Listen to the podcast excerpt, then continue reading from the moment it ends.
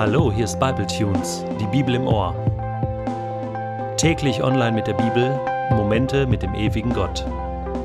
Der heutige Bible Tune steht in Genesis 26, die Verse 1 bis 11 und wird gelesen aus der Hoffnung für alle.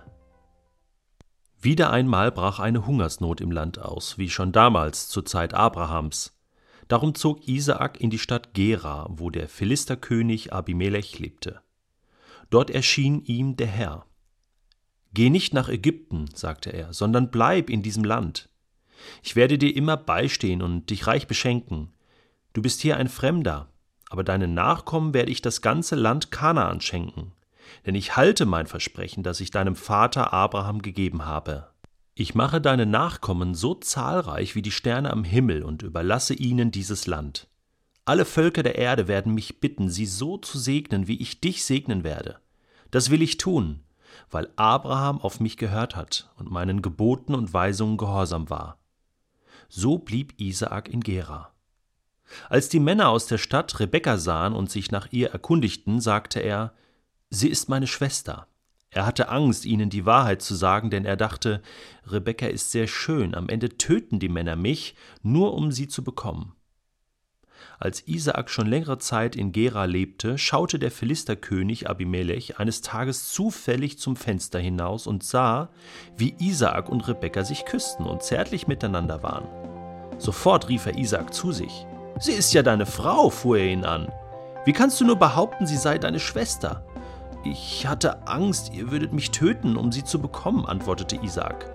Abimelech brauste auf. Kein Grund, uns anzulügen. Vielleicht hätte einer meiner Männer mit Rebekka schlafen können. Dann hättest du große Schuld auf uns geladen. Abimelech ließ dem ganzen Volk bekannt geben, jeder, der diesem Mann oder seiner Frau etwas zuleide tut, wird zum Tode verurteilt. So, zu Anfang ein kleines Kompliment. Wenn du Bibletunes-Hörer bist von Anfang an, dann hast du heute die Hälfte vom Buch Genesis bereits gehört. Das ist schön. 25 Kapitel.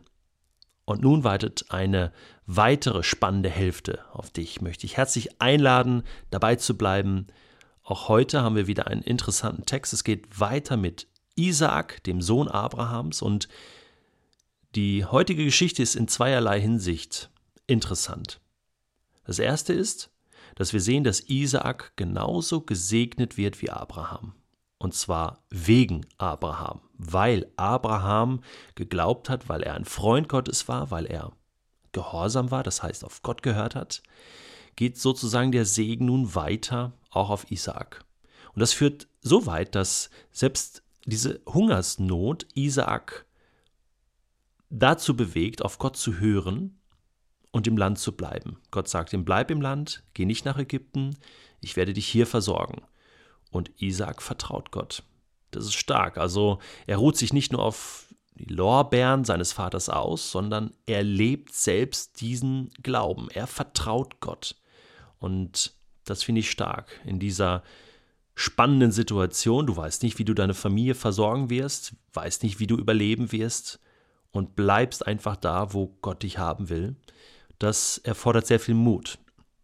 Auf der anderen Seite sehen wir aber, dass Isaac in die gleiche dumme Falle tappt wie sein eigener Vater. Schon Abraham hatte zweimal aus Angst seine Frau als Schwester ausgegeben und musste dafür viel Lehrgeld bezahlen. Und Isaak tut es ihm gleich. Ja, da fallen uns jetzt bekannte Sprüche ein, nicht wahr? Äh, zum Beispiel dieser hier. Wie der Vater, so der Sohnemann. Ganz genau. Äh, oder der hier ist noch besser. Äh, der Apfel fällt nicht weit vom Stamm. Richtig. Genau. Und so ist es ja auch. Komisch, ja. Wobei man sagen muss, so ein bisschen stimmte das ja auch hier wieder. Rebecca war die Verwandte von Isaac und deswegen konnte er sie irgendwie so als Schwesterlein ausgeben. Aber natürlich war das eine Finte.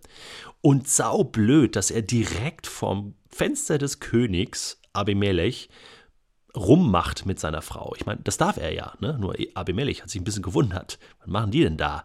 Äh, das ist doch nicht seine Schwester. Also, wie die da miteinander, das ist doch mehr. Also, hm, stellt ihn zur Rede und stellt es klar. Tja, was machen wir damit?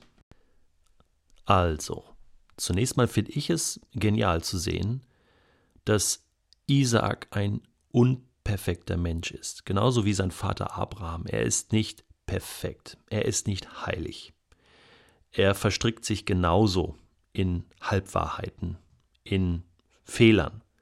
Und das macht ihn sympathisch. Und noch sympathischer ist mir zu sehen, dass Gott trotzdem mit ihm ist. Und das macht mir Mut, dass ich weiß, hey, ich bin nicht perfekt, ich bin nicht heilig und habe so manche Fehler und trotzdem ist Gott mit mir. Das ist das eine. Das andere ist, dass ich aber auch lernen kann. Ich muss doch nicht die gleichen blöden Fehler machen wie zum Beispiel mein Vater oder meine Verwandtschaft oder meine Urahnen. Ich kann doch auch mal lernen. Ich kann doch auch mal etwas besser machen, richtiger machen. Ich kann doch auch mal ein Vorbild sein.